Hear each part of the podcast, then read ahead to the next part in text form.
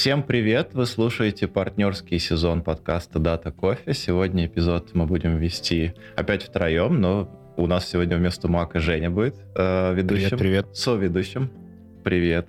И также я, Алекс и Олег у нас ведущие. И Олег сейчас расскажет, кто же у нас сегодня гость. Олег, слово тебе. Всем привет. К нам сегодня пришел Александр Филатов, э, Саша руководитель Unit Integration, и этот юнит занимается тем, что загружает данные и э, поддерживает работоспособность хранилищ данных. Ух ты, здравствуйте. Привет, привет, Саш. А, если я правильно помню, то мы сегодня будем говорить на тему исследования и внедрения новых э, решений в компании. Поправьте меня, ребят, если я помню неправильно. А, и сначала я вот что хотел спросить. Ко всем гостям у нас э, общий вопрос по поводу кофе, отношения к кофе, взаимоотношений с кофе и вообще, что ты можешь рассказать, Саша? А кофе? кофе? Господи, Ничего, у меня гастрит.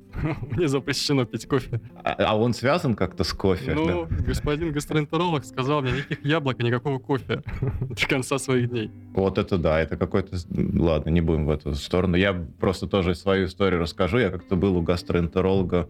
Ну, я несколько раз у него был. Но один раз, когда я пришел, а, он мне сказал, «А что ты вчера ел и пил. Я ему сказал, вчера я пил вино. Он сказал, никогда больше так не делай, пей только крепкие напитки. Вот, я подумал, что это настоящий доктор. А, да, это чистая правда, ни, ни, ни капли не приврал. А он родом из Армении? Не, нет, из России. А, она, кстати.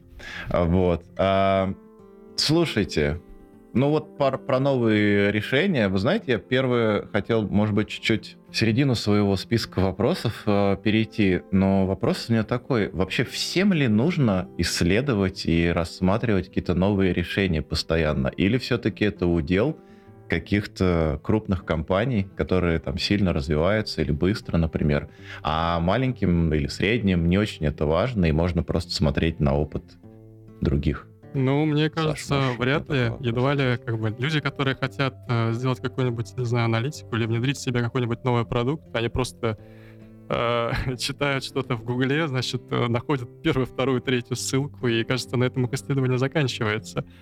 Тут вопрос в том, в какую ситуацию вы попадаете и с каким э, текущим положением значит, дел вы находитесь, и как бы какие вызовы перед вами стоят для того, чтобы э, эти вызовы как-то побороть и прийти в новую точку, где у вас более стабильная система, где система более масштабируемая, где вы удовлетворяете каким-то новым требованиям, исходя из ваших объемов, потребностей и так далее и тому подобное. Мне кажется, что потребности э, такие, например, которые есть у нас, есть далеко не у каждой компании, поэтому выглядит так, что не от простой жизни мы этим занимаемся, и подавляющее большинство людей с такими проблемами не сталкивается.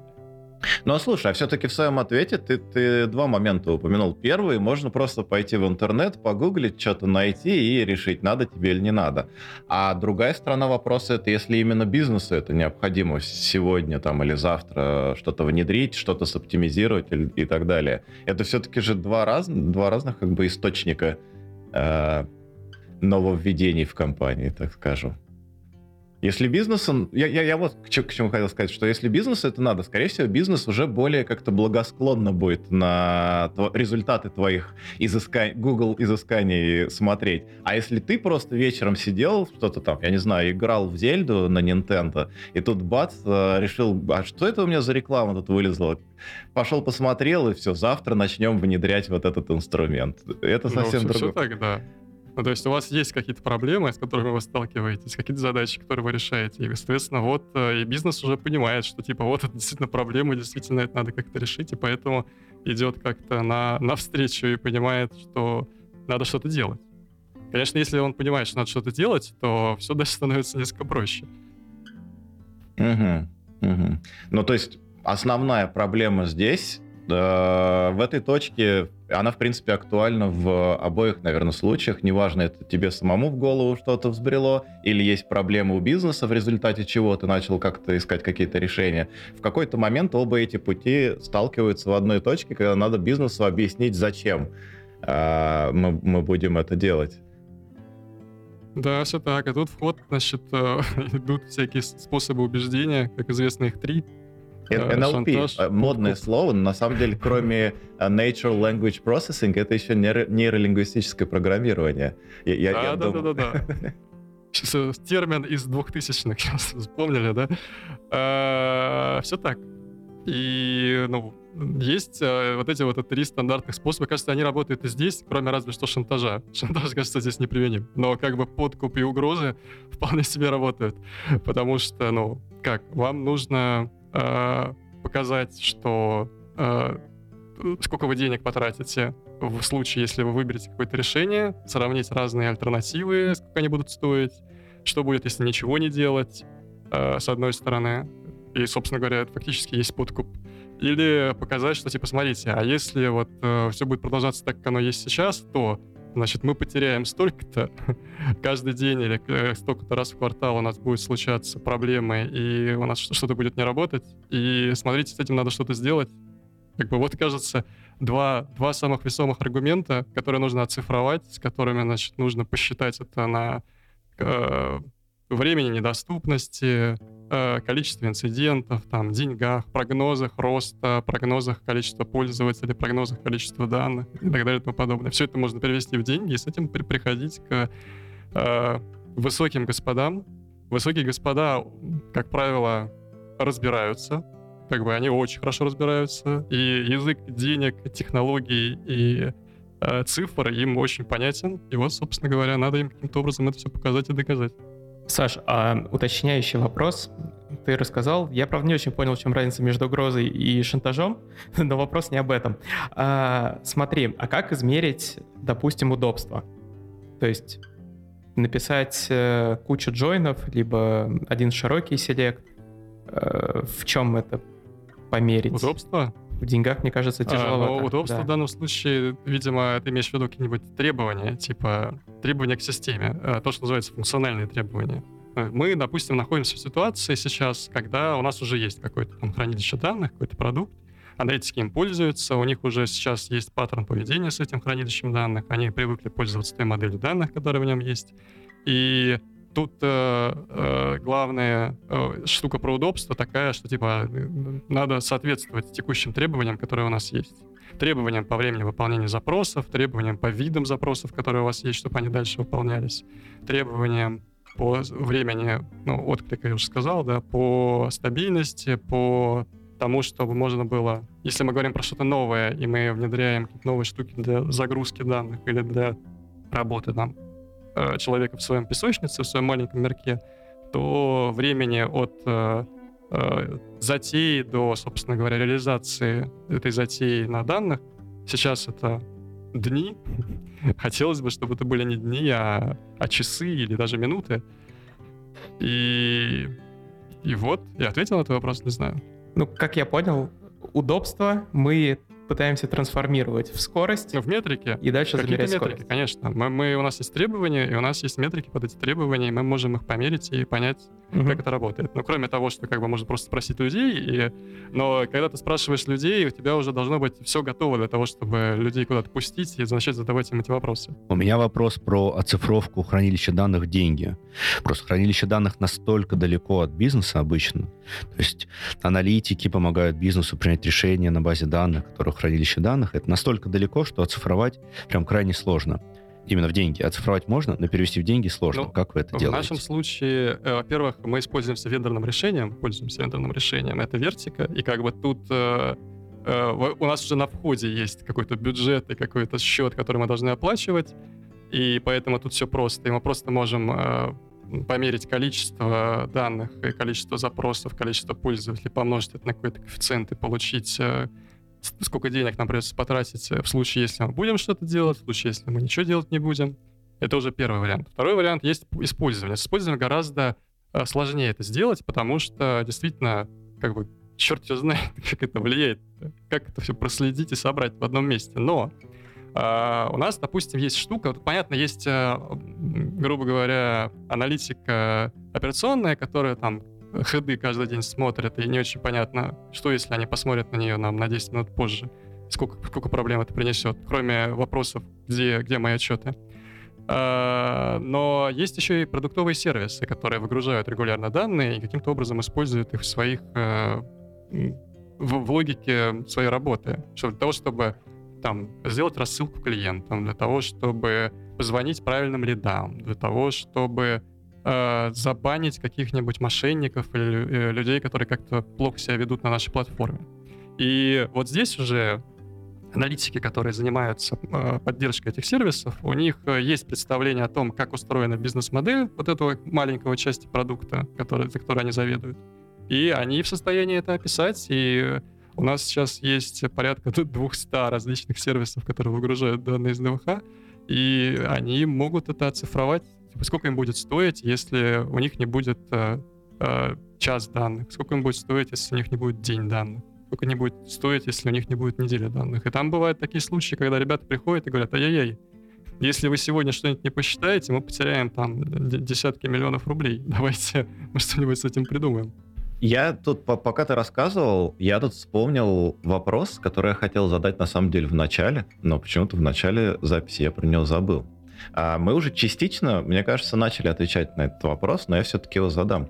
А кроме тогда уже того, что уже было сказано, что вообще сложного может быть во внедрении нового инструмента или новой технологии настолько, что это даже требует каких-то разъяснений и, вон, я не знаю, отдельного эпизода подкаста. Взяли Docker Run, минус P, там, чтобы порт доступен был, и поехали. Все, готово, решение запущено. Ну, я думаю, что все-таки это не так просто. Потому что, во-первых, ну, как я сказал, у нас уже есть какое-то текущее состояние, с которого мы идем. И всегда, когда мы пытаемся прийти из, из точки, где у нас есть легаси, в какую-то новую точку, это гораздо сложнее, чем прийти из, из ниоткуда. Во-вторых, ну, Docker Run — это, конечно, здорово, но, но туда бы данные налить и мощности сделать похожие на то, что у нас есть, чтобы получить плюс-минус как бы ожидаемый выход, э, который мы получим, если мы Э, развернем это на наших объемах и на наших мощностях. Э, конечно, как бы, как я в самом начале сказал, наверное, не каждый человек сталкивается с такими проблемами, и у нас тут какой-то такой, значит, гипертрофированный случай с тем, что у нас есть петабайт данных, и его, значит, мы их храним в одном месте и хотим с этим что-то каким-то образом это изменить и прийти в место, где мы более стабильны и можем спокойно масштабироваться, а, но в любом случае, вот э, мы сейчас проходим болезненный путь, путь разделения, грубо говоря, а, того, что нам осталось, э, централизованного хранилища, на разные доменные области. И, возможно, кому-то это тоже может быть интересно.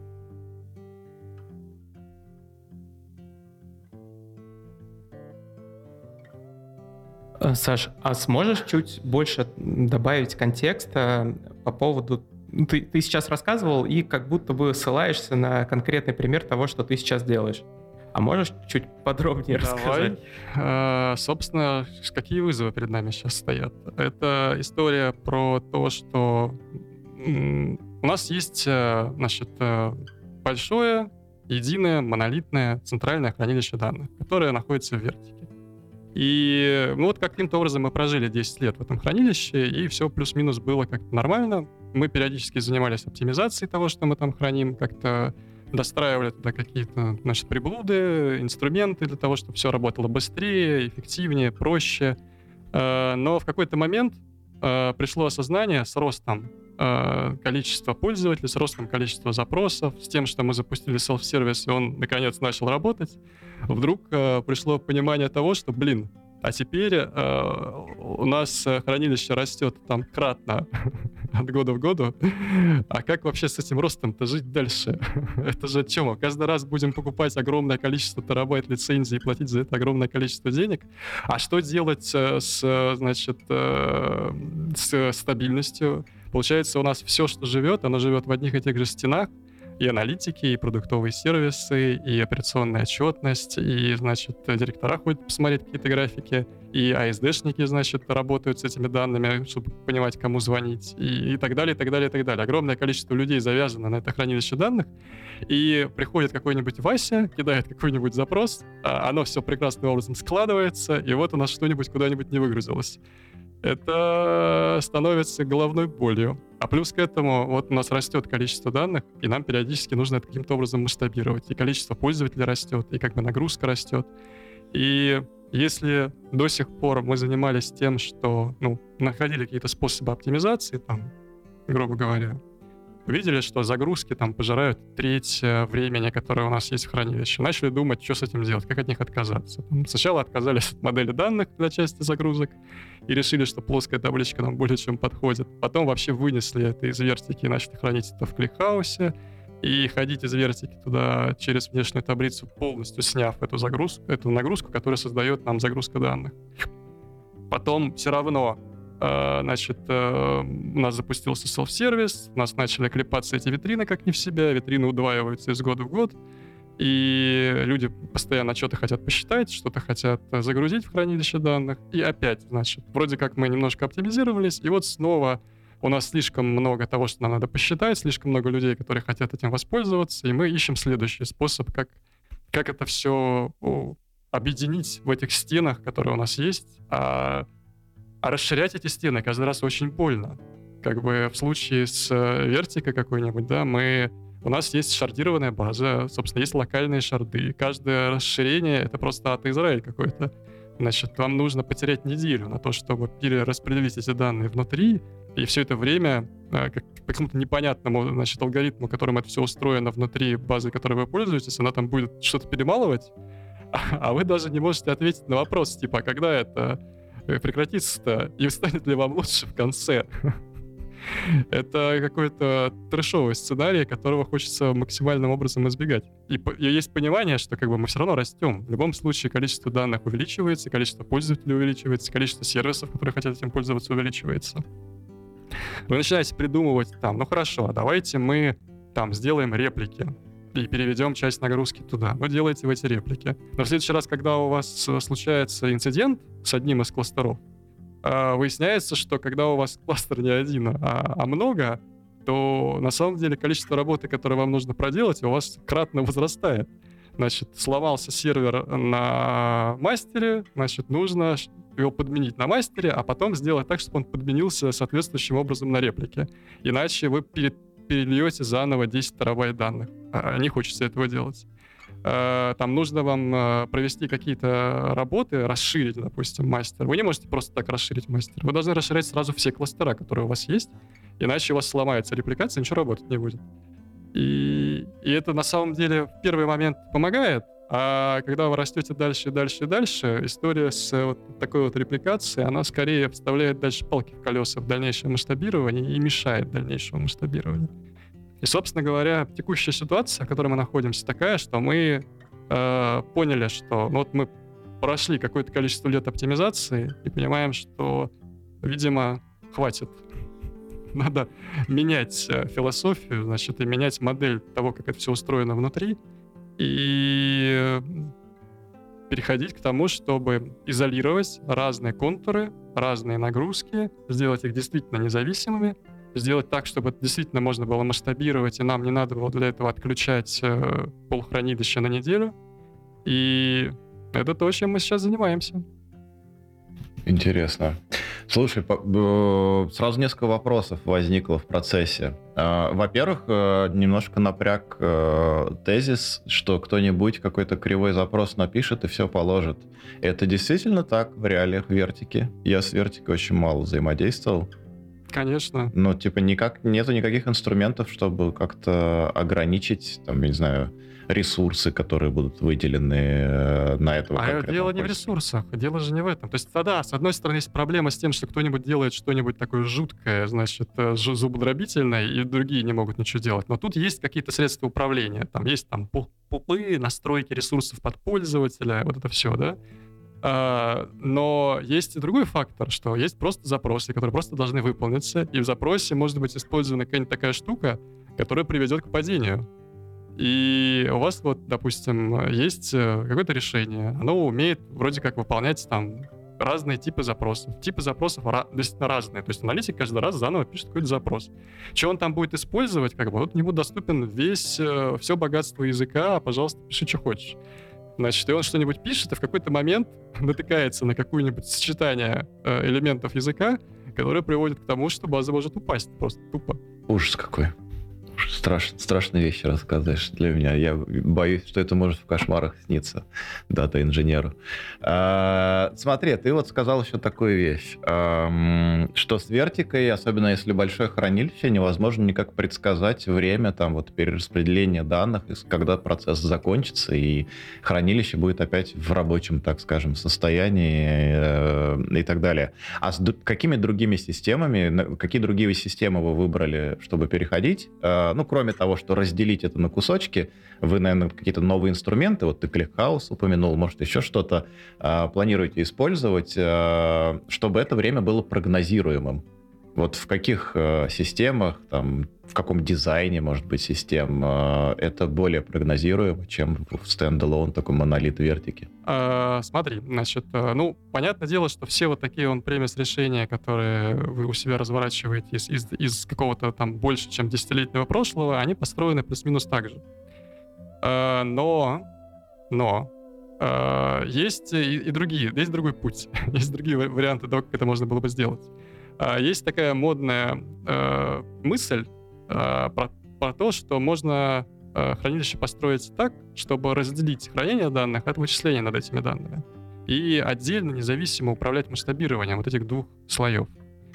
И в, когда последний раз мы смотрели, какие варианты есть и, и что мы можем с этим сделать, во-первых, вообще говоря, у Вертики есть такой вариант. В Вертике есть режим Ион, который, собственно говоря, предполагает э, облачную инсталляцию для вертики, что данные вы выкладываете в объектный storage, и потом сверху на этим поднимаете нужное вам количество кластеров вертики, и каким-то образом это используете. И на самом деле это путь, который мы планировали пойти, но, но что-то пошло не так год назад. И мы, к сожалению, у нас мы должны были заключить с ним договор, и уже все было хорошо, и мы должны были уже начать тестировать, и нам должны были выдать ранбуки, и, и все, значит, и инструкции, как это все делать. И в один прекрасный день все это прервалось. А, но ну, мы пошли смотреть дальше, как бы, что, какие варианты у нас еще есть. А, мы, мы до этого смотрели, когда мы выбирали ClickHouse, из каких вариантов мы можем выбрать. Посмотрели еще раз, а, что есть. Э, посмотрели, попробовали посмотреть максимально широко, что мы можем э, сейчас э, выбрать в качестве альтернативы. Из решений, которые поддерживают... Мы, конечно, старались смотреть на решения, которые поддерживают разделение compute и storage. И среди тех, которые мы смотрели, лучшим из того, что мы увидели, нам показалось Трина, оно же в прошлом Преста, которое, собственно говоря, by design построено так, что вот у вас есть место, где вы храните данные, и вы поднимаете над ним трина и используете для того, чтобы что-то над этими данными посчитать и положить туда обратный результат. И мы попробовали потестировать. Трина на самом деле показал себя э, довольно максимально ожидаемым образом на то, как мы привыкли, как работает вертика внезапно для нас. То есть э, мало того, что в тестах он показал себя сравнительно с вертики по скорости, то есть там плюс-минус получается одно и то же. Но а, на, на, тех же, еще... на тех же мощностях э, железа ты имеешь в виду, да? Ну, ну конечно, uh-huh. да. Ну, то есть мы развернули там кластера с э, плюс-минус таким же объемом э, и плюс-минус такими же серверами, и попробовали загнать туда кусочек данных из тех, которые мы используем сейчас в боевых расчетах, выбрали там 15 каких-то расчетов, которые, мы, которые нам показались э, ну, э, показательными, э, попробовали их запускать. Собственно, мы запускали их в разных базах. Одной из такой баз было Трина, Преста. Э, и мы увидели, что вот эти запросы, которые, которые мы выполняем в вертике, в Трина выполняются, ну, не сильно медленнее. Ну, типа там, ну, на, на 20% медленнее, ну, на 30% медленнее в среднем. Но не катастрофически медленнее это, во-первых. Во-вторых, мы увидели, что Трина, в отличие от э, э, некоторых других инструментов, которые мы смотрели, э, обладает довольно богатым набором функционала и очень похожим, на самом деле, набором функционала на то, чем мы привыкли пользоваться в верстике. Например, то есть вот, допустим, там нет join, да, нашего замечательного, знаменитого, но э, с другой стороны, а всегда ли он нужен? То есть он нам нужен, потому что у нас модель данных такая, до тех пор, пока мы там шестую нормальную форму переджойниваем. Ну, хорошо, ладно. Но при этом в Trino есть такая прекрасная штука, как коллоцированные джойны. А почему мы думаем, что это хуже, чем, чем Merge Join? Trino отлично умеет хэш-джойнить. Как, кстати, любая, кажется, база, которая есть сейчас, отлично умеет хэш-джойнить. И по скорости примерно, ну, даже не примерно, а часто быстрее, чем, чем Vertic они это делают. И мы посмотрели, собственно, а что будет у нас с коллоцированным хэш-джойном на тех же самых наших э, DDS, как шестой нормальной форме. И, и не увидели какой-то значительной разницы и значительного потребления памяти, и, и это прекрасно работает. А в Trino есть такая штука, как динамическая фильтрация. Он может прокидывать э, партиции, которые он читает в процессе выполнения запросов э, дальше в следующей таблице и дофильтровывать то, что он читает на следующих стадиях примерно так, как это умеет делать вертика. В нем есть топка оптимизации, э, в нем есть такая же история про выбор там левой и правой таблички для хэш-джойна, такая же штука про дистрибуцию данных. Вот не во всех движках, которые мы смотрели, допустим, была возможность репартиционирования данных для джойна. Или, э, ну, то есть часто э, выбирается почему-то бродкаст, а вот история с тем, чтобы перемешать все данные для того, чтобы их наджойнить локально, встречается не, уже не так часто. И в Trino, допустим, эта штука реализована, и есть оба варианта. То есть вы можете схожжонить, как обычно, там, засунув вторую табличку целиком в память на всех серверах, а можете перемешать обе части, и, и он все это сделает с помощью вот этого самого коллоцированного джойна, и все будет прекрасно и замечательно. Я, есть... про, я про Трину, извини, что еще сейчас вспомнил. А, мы тоже на него смотрим в плане как раз миграции. Мне кажется, во всех компаниях за какие-то там 10-20 э, прошлых лет накопился какой-то, назрел какой-то монолит, который надо куда-то делить. А, так вот, а, одна из интересных фич, мы, ну, мы еще не, не трогали вообще его никак, этот Трина, но почему мы смотрим в его сторону, uh, Federated Queries. То есть э, возможность объединить разные хранилища, вплоть до того, что взять там S3, э, подружить с Postgre и Oracle, и это все в одном запросе. А, и вот это звучит очень заманчиво. И мне вот интересно, а вертику тоже он поддерживает таким образом? То есть можно, допустим, э, иметь старое какое-то большое хранилище, какое-то новое, или ClickHouse, например, новый, и делать запросы в процессе, пока вы переносите данные из одного места в, из старого места в новое, иметь возможность кверить пользователям выпустить их так, как будто ничего не поменялось. Вот э, такая фича. В нашем, в нашем кейсе наоборот. В нашем кейсе мы сделали Vertica так, чтобы Vertica оставлялась, оставалась вот этой единой точкой входа для того, чтобы забирать запросы из ClickHouse, из S3, из архивов, как бы из, из других систем, которые мы ходим для того, чтобы получить какие-то данные. А, потому что, ну, пока не, не произвелся этот, э, эта миграция, не завершился процесс, не завершилась трансформация, э, в любом случае удобнее пользоваться единой точкой, и эта точка сейчас для них является вертика.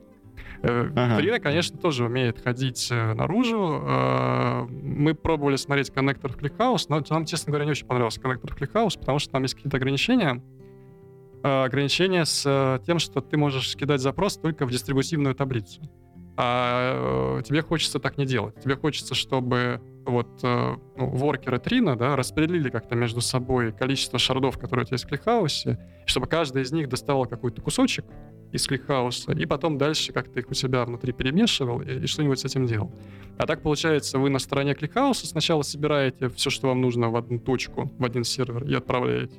А потом, получается, на стороне Трина это все нужно типа обратно расшафлить, распаковать, значит, и и потом с этими данными что-то делать. Но это все решается, потому что Трина позволяет писать для себя расширения, и, собственно, мы планируем этим заниматься. Мы для Вертики этим занимаемся последние пять лет. Мы будем этим заниматься для Трина точно так же. Угу, угу, понятно. Я еще один вопросик задам, и потом замолчу на какое-то время, а то я чувствую, я опять очень много говорю сегодня. А, слушай, вот по внедрению новых продуктов чуть назад, если откатиться, или новых там инструментов, э, софта какого-то, Есть ли, существует ли какой-то универсальный шаблон плана, как это правильно сделать, как это внедрять?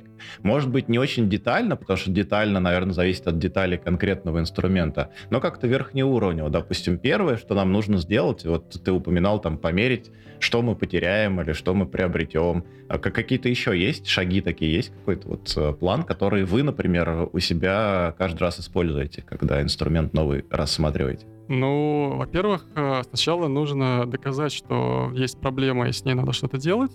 Э, потом, собственно говоря, провести это самое исследование. Исследование занимает какое-то количество месяцев обычно. Э, по, по результатам этого исследования готовится, в нашем случае есть такая штука, которая называется Technical Design Review, TDR мы это называем. Значит, это описание этого самого исследования, на основе чего значит, вы выбрали эти альтернативы, чем вы готовы пожертвовать при выборе, а, что показали результаты сравнения, какие вы метрики выбрали и какой вывод в итоге вы из этого делаете. И вы туда зовете, собственно, экспертов в области э, работы с э, большими базами, с хранилищами. В нашем случае там это SEF, это люди, которые работали с большим Postgres, это люди, соседние люди из команд аналитики.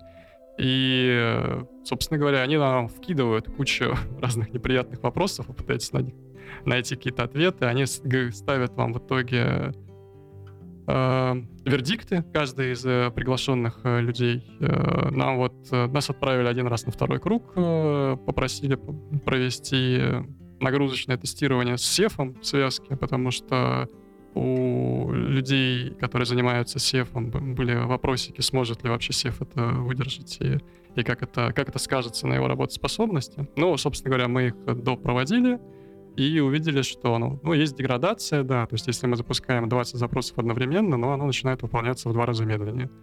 Ну, ну да, ну и вертики точно так же это происходит. Как бы мы поговорили, посмотрели, увидели, сколько запросов они генерируют, увидели, собственно, что Сев с этим справляется, что плюс-минус все более-менее нормально. Соответственно, мы получаем все эти вердикты от людей, которые, которых мы позвали, и дальше с, с этим документом уже идем, э, выбираем первую жертву и начинаем э, проверку уже в на каком-то реальном пользователе, реальном примере, выбираем первый контур, э, смотрим, как его можно отделить, перенести, э, и начинаем эту работу.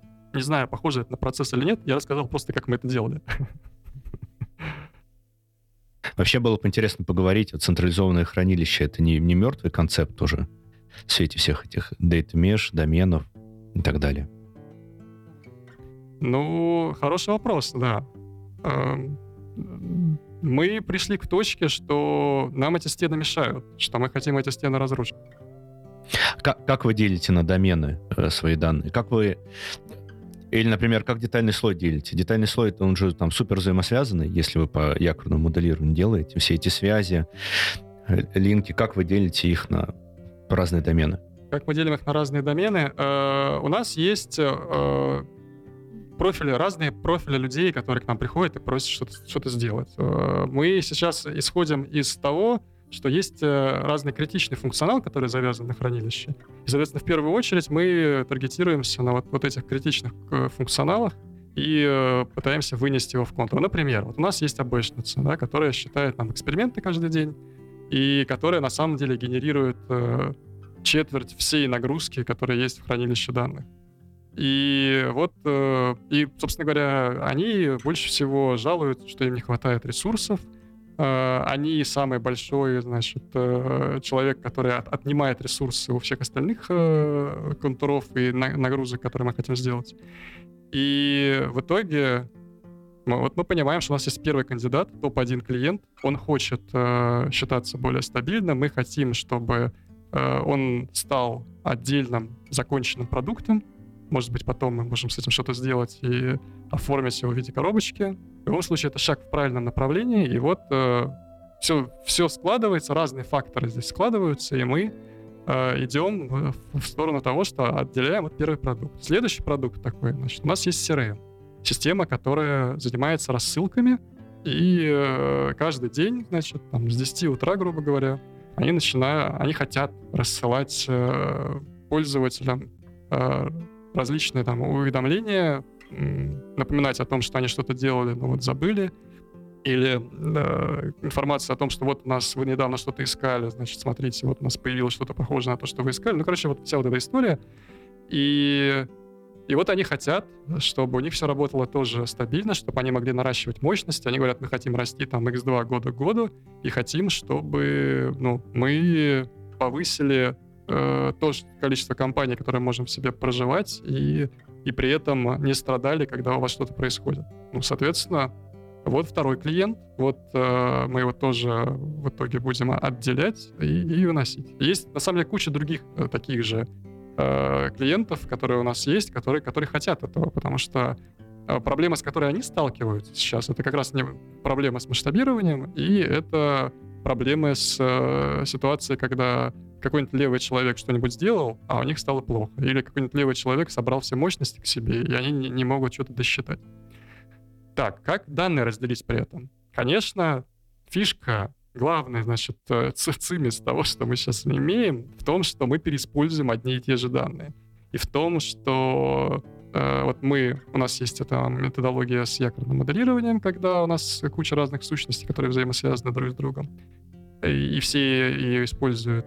И на самом деле это то, что позволяет нам сейчас удержаться в маленьком объеме и там не, не делать э, взрыв там не в два раза, там, а больше, чем в два раза э, из года в год. Но э, мы выбрали для себя следующее решение сейчас. То есть вот мы понимаем, что мы разделяем и storage. Понятно, что ну, с компьютера мы просто поднимаем три на кластера или вертика кластера, над общим разделяемым объектным хранилищем и спокойно жонглируем мощностями и понимаем, значит, как выделить изолированный контур под э, ту или иную нагрузку, под те или иные требования. Но при этом у нас есть под этим всем большой, большой сев, э, в котором лежат, э, продолжают лежать данные так, как будто бы они лежали в централизованном хранилище. То есть кто-то что-то посчитал, положил, и другой, в принципе, может это тоже у себя использовать. Да, нужно следить в этот момент за зависимостями, чтобы какая-нибудь очень критичная часть не стала э, считаться на тех данных, которые вдруг почему-то стали готовы слишком поздно. Но это вопрос к интерфейсу публикации этих данных и к интерфейсу, э, который в итоге э, мы предоставляем в момент, когда мы переводим э, наших клиентов на вот эти отдельные микро-ДВХ, микроконтуры.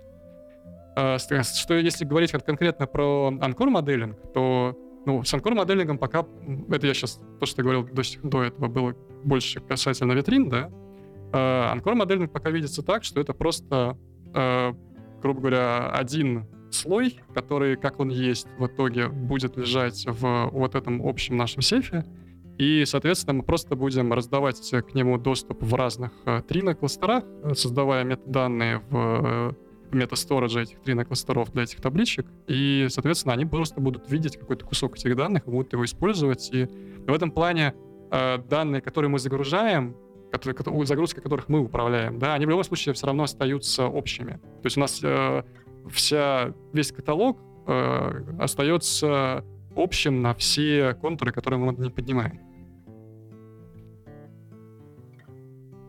То есть фактически у вас такая гибридная модель. Все равно остается центр, и есть рядом кусочки, которые живут отдельно на базе этого центра. Ну да, конечно, ядро никуда не денется. То есть мы даже когда вот недавно еще раз это обсуждали, поняли, что вот, вот есть э, один из э, очень важных сценариев хранилища, это, собственно, посчитать отчетность для ходов. И вот это вот кусок, мы назвали это ядро или придумали для него чудесный термин «золотой квадрат», навеянный последним годом путешествий. И, э, собственно говоря, мы понимаем, что у нас есть там две сотни расчетов, две сотни витрин, которые составляют это самое ядро и которые критично важны на самом деле для всех остальных расчетов. И, видимо, вот это будет одним из э, вот таких контуров, за которые конкретно мы будем отвечать, Э, за, за время готовности данных, в котором мы будем следить. И, соответственно, там будут какие-то жесткие тесты на то, чтобы это время готовности не ухудшалось, чтобы качество там было данных правильное, чтобы э, действительно было вот это ядровой кусок э, витрины, который, который а, отвечает требованиям которые предъявляют аналитики к нему, и на котором можно строить э, другие вещи, соблюдая SLA и соблюдая ожидания э, времени готовности и ожидания других сервисов. Саша, а можешь чуть прояснить? Вот смотри, допустим, ты отвеча отвечаешь за э, вот этот кор, кор витрины. Э, Женя поверх твоего кора построил свою витрину. А дальше я хочу построить свою витрину, и в принципе Женя там уже почти все переджойнил, и мне удобнее воспользоваться его данными, нежели чем повторять этот же расчет у тебя. Как мне в таком случае надо будет поступать? Тебе нужно будет попросить Женю опубликовать свой расчет, чтобы он стал доступен. То есть, понятно, он лежит в общем месте, и, в принципе, ты можешь получить к нему доступ, но, но не можешь, потому что тебе нужно, чтобы Женя все-таки результат этого расчета опубликовал для других людей, и в момент публикации, чтобы он сказал, что типа, а я вот, вот с этим расчетом на самом деле отвечаю за то, что он будет готов э, вот не позже, чем к такому-то сроку.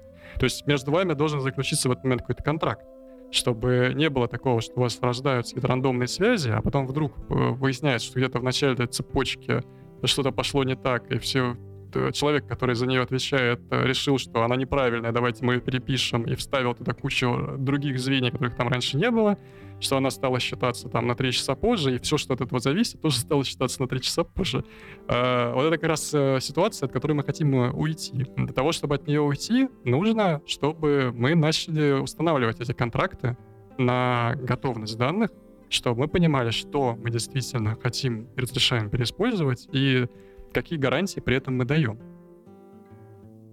Соответственно, если вдруг э, человек понимает, что у него есть какая-то очень критичная штука, которую он хочет построить на этих данных, да, и он э, не готов э, мириться с ситуацией, что, ну, допустим, Женя не готов это посчитать к тому сроку, когда мне надо, да, то есть другой как бы вариант. Затащить это внутрь ядра, отвечая, соответственно, тем требованиям, которые выставлены в ядре. Но для этого нужно проделать работу. И если Женя не хочет сделать эту работу, то ее надо сделать тебе. Кому-то все равно приходится работать, что несправедливость какая-то вселенская. И зачем все эти новые технологии, если надо продолжать работать? А как давно вы поняли, что вас жмет центральное хранилище? Я так понял, у вас уже лет 10 оно центральное. Все так.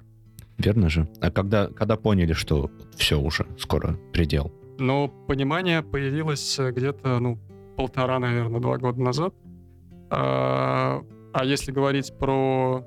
Ну, то есть мы, вот мы жили в ситуации, я не знаю, вот сколько я работаю, значит, я, я помню, что мы все это время занимаемся тем, что оптимизируем что-то внутри хранилища. И вот, э, получается, 7 лет, что ли. Вот 7 лет мы занимаемся тем, что что-то оптимизируем внутри, чтобы влезать в те в, в тот бюджет, в те границы, которые у нас есть, в ту нагрузку, которую мы можем держать. И просто на какой-то очередной итерации э, ну, уже просто стало понятно, что, ну, блин, ну, хватит, сколько можно-то уже.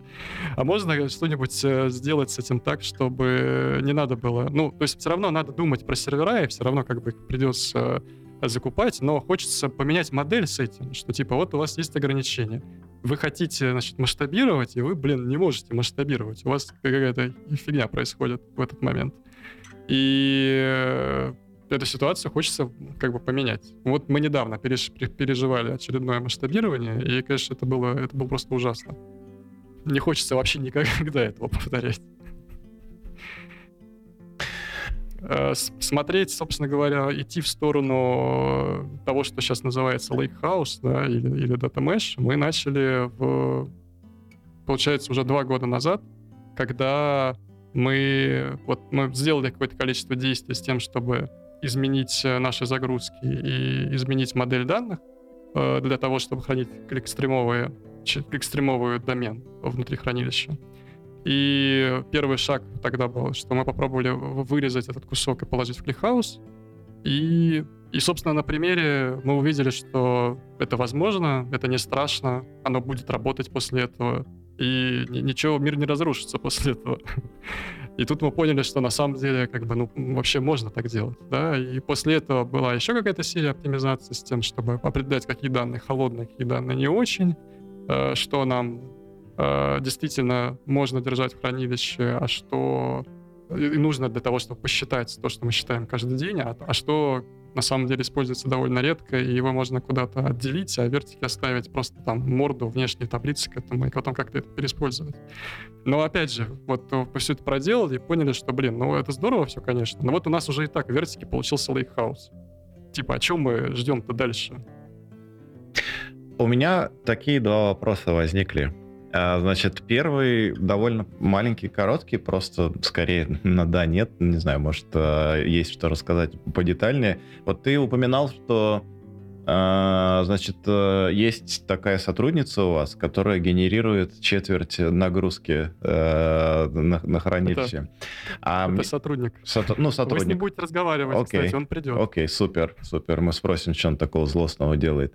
А, но вопрос не в этом. А, бизнес осознанно платит четверть этих денег? А, то есть, насколько бизнес понимает, что четверть там денег, которые уходят, они уходят именно вот под нужды вот этого подразделения. Вы как-то делите э, затраты по подразделениям? Тут конкретно с э, историей с платформой АБ на самом деле понимает. Вот тут вот это самая прозрачная часть, с которой он понимает, за что он платит. Потому что проводить эксперименты — это как раз то, как бы, что хочет бизнес, и то, значит, что результат чего он постоянно видит. Что вот, собственно говоря, мы качаем метрики, увеличиваем количество байеров, там, э, buyer experience, seller experience, там, ну, короче, все, все вот эти вот бесконечные э, э, количество команд, которые работают в Авито, каждый из которых занимается своей, своей частью функционала Авито, они все пользуются метриками, они все пользуются этой платформой для бета-тестирования, и как бы ну, мы видим реально глазами, что это действительно приносит пользу, поэтому тут э,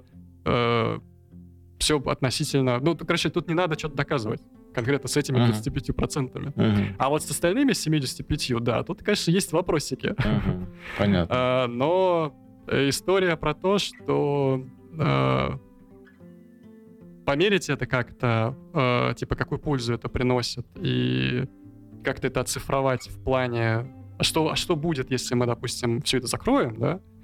Э, ну, я не помню успешной попытки, которая показала бы ну, какое-то адекватное число, цифру, там, график или что-нибудь, какую-нибудь аналитику. Типа, а что будет, если хранилища не будет?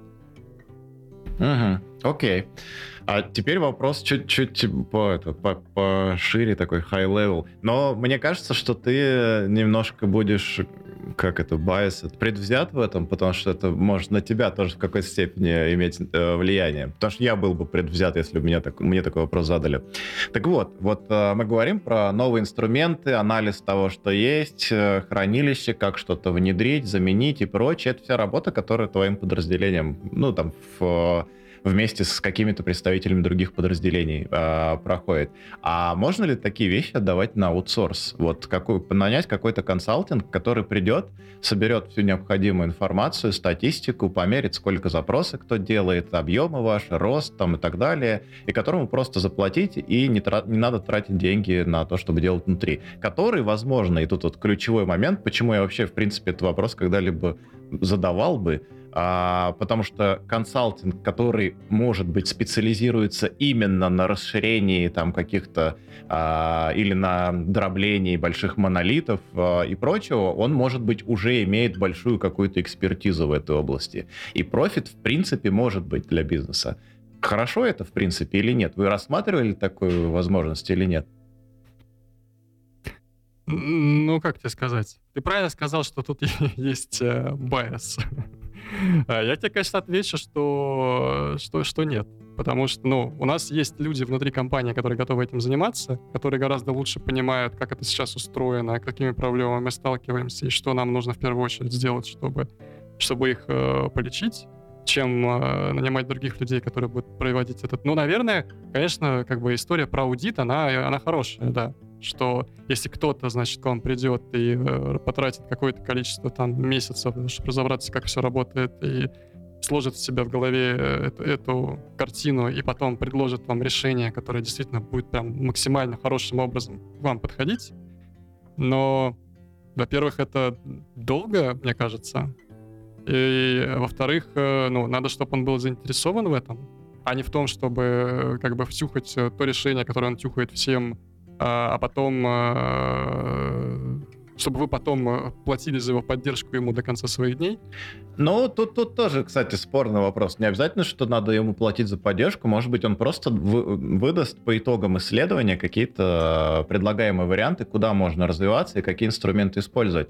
Я абсолютно согласен с тобой, что люди внутри знают гораздо лучше и, в принципе, знают да, проблемы самой компании, с какими там вызовами сталкиваются, с какими там э, сложностями уже сталкивались и почему там какие-то решения не сработали. Но люди, которые занимаются постоянно на профессиональной основе только вот этим направлением, там, допустим, расширением э, каких-то систем или дроблением монолита на переход на какой-то дата mesh или прочее, и при этом там постоянно все рабочее время тратят на исследование новых инструментов на рынке, там, или, может быть, даже вкладываются как-то в open source.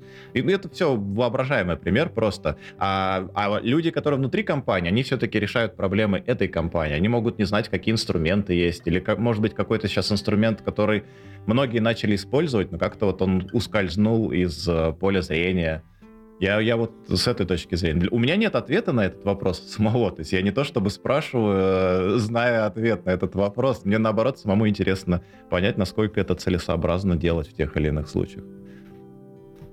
Ну, ситуация с ограниченным временем, как будто бы это не так. Мы привыкли жить в истории с Agile, привыкли жить в истории, когда, ну, вот есть э, вызов, да, надо найти к решение. У вас есть там, ну, грубо говоря, какой-то э, ограниченный срок, в котором вы должны найти это решение, представить его, показать, что вот у вас были такие варианты, вы выбрали вот это, и почему вы выбрали вот это.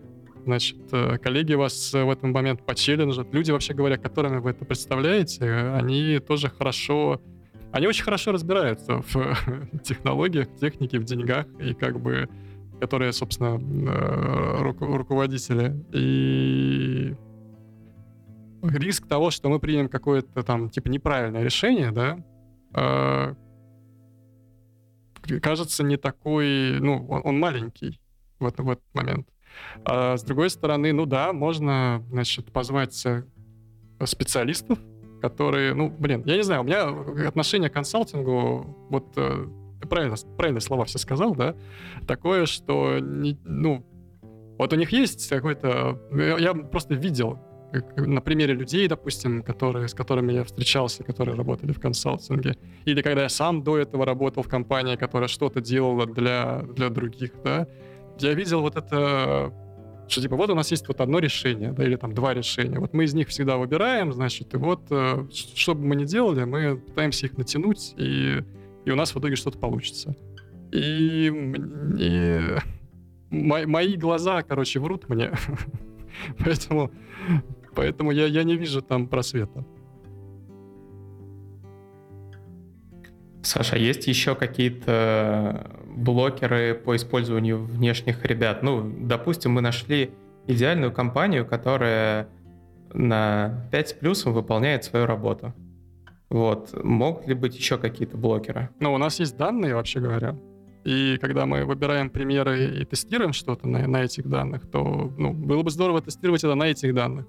Вообще говоря, отдавать наружу э, там какой-то много терабайтный датасет для того, чтобы они на этом что-то протестировали, а там могут быть э, какие-то чувствительные данные, не очень хочется тоже. Э, вот такой еще аспект есть. Ты говорил, что вот 10 э, лет хранилищу, на восьмой год поняли, что начало жать, ну и начали делать что-то, чтобы с него съезжать. Отсюда два вопроса. Первый а, а не пора ли, не знаю, слушателям нашего подкаста брать и уже сейчас что-то делать со своим хранилищем? Как понять, что вот оно начнет жать через год, через два? Может, превентивно уже начать переезжать куда-то? И второй вопрос более глобальный. А какой цикл технологий вообще в хранилищах данных по времени? Пять лет, восемь лет, может, три года. Сейчас все быстро меняется. Э, как понять? Э, ну, мы это видим просто на, на метриках и на проблемах, с которыми мы сталкиваемся. И мне кажется, на самом деле, что подавляющее большинство людей, которые пользуются э, этими решениями, ну, не дойдут до той точки, с которой они столкнутся с этими проблемами. Или, или в их точке эта проблема будет э, несколько, ну, не в таких масштабах и не так, не так остро стоять. А может не ждать проблем? Уже сейчас начать менять технологию? Ну, сейчас на самом деле, э, ну, как бы есть тренд на, на облачные решения, да, и кажется, что те, кто... Ну, мы, мы видим, по крайней мере, но есть там Snowflake какой-нибудь, да, который появился и который пожирает, значит, все и вся, что только может пожрать, акции которого там где-то там. Э, собственно, вот э, делайте новое хранилище, пожалуйста, выбирайте какое-нибудь облачное решение, которое, которое легко масштабировать, которое где-то хостится, с которым легко жить дальше. Есть какой-нибудь там Databricks, да, тоже новая чудесная платформа для работы с данными, которая тоже построена на облачных принципах, и тоже вот у вас есть окно, вот вы заводите аналитиков, прикрепляете туда ваши мощности в AWS, и, короче, у вас все прекрасно работает, и вы не задумываетесь над теми же самыми проблемами, там, про масштабирование, про э, выделение ресурсов, про перераспределение данных, которые у вас хранятся. Вообще не думаете, что у вас там хранится, как бы оно хранится где-то там, за вас уже кто-то подумал. Тут, конечно, да. И ситуация отличается от нас тем, что, ну, мы не там. Во-первых, потому что у нас есть легаси, а во-вторых, э, а можем ли мы себе позволить э, хранить свои данные где-то наружу, Потому что, ну, допустим, Яндекс, да, вот, казалось бы, крутая технологическая компания, которая есть в нашей стране, которая делает облака, в которой можно было бы эту историю провернуть, да, но, но тут есть проблемка. Яндекс наш конкурент прямой в некоторых, значит, э, областях. И чего? То есть мы такие возьмем, развернем там все, что у нас есть. И где гарантия? Где гарантия, что он этими данными не воспользуется? Я бы даже больше по-другому задал вопрос. А, какая вероятность того, что вы узнаете о том, что Яндекс этими данными воспользовался? После, после, после слива Аркадия очередного. Поэтому мы находимся там, где мы находимся, и мы понимаем, что да, как бы будущее за облачными технологиями, это понятно и будущее за историей, когда человек просто не будет сталкиваться с проблемами, с которыми мы сталкиваемся сейчас, потому что кто-то про них э, заранее подумает. Но, опять же, у нас вот есть такой гипертрофированный случай, когда мы уже э, находимся с нашим центральным хранилищем, которое хостится на наших собственных серверах, и как бы нам нужно придумать, что с этим делать. У нас могут быть слушатели, которые живут в таком же централизованном хранилище, но пока не столкнулись с проблемами. Но может столкнуться. Может, им стоит какие-нибудь метрички посмотреть. Или пока нет проблем, не стоит париться. То есть надо решать проблемы по их поступ... по мере поступления. Не будет ли это потом дороже? Ну, есть метрики, конечно, в... Мне кажется, что э, люди, которые пользуются хранилищем, они же должны понимать, как это... Как... Мы вроде как платформа для аналитики, и было бы здорово, чтобы по платформе для аналитики была своя аналитика. И э, я исхожу из презумпции того, что человек, который поддерживает хранилище данных, понимает, сколько запросов в нем сейчас выполняется, сколько ресурсов оно поедает, э, что будет с ним через год. То есть очень простое, на самом деле, э, упражнение можно сделать. А вы попробуйте нарисовать прогноз роста вашего хранилища там, на ближайшие, ну, хотя бы даже три года, и посмотреть, во что вам это обойдется и попробуйте перевести это в деньги. И если вы понимаете, что, ну, вот у вас есть, э, вот вы понимаете, с какой скоростью растет бизнес, и попробуйте оценить, с какой скоростью растет аналитика для этого бизнеса. И наверняка может так получиться, что когда вы построите, значит, э, и сопоставите эти кривые, вы поймете, что в какой-то момент э, стоимость поддержки того, что у вас есть сейчас, э, внезапно станет для вас уже не, не ну, какой-то каким-то большим, короче, несопоставимым э, куском того, куском прибыли, который вы готовы на это тратить, и вы поймете, что дальше нельзя. Это с точки зрения э, стоимости поддержки.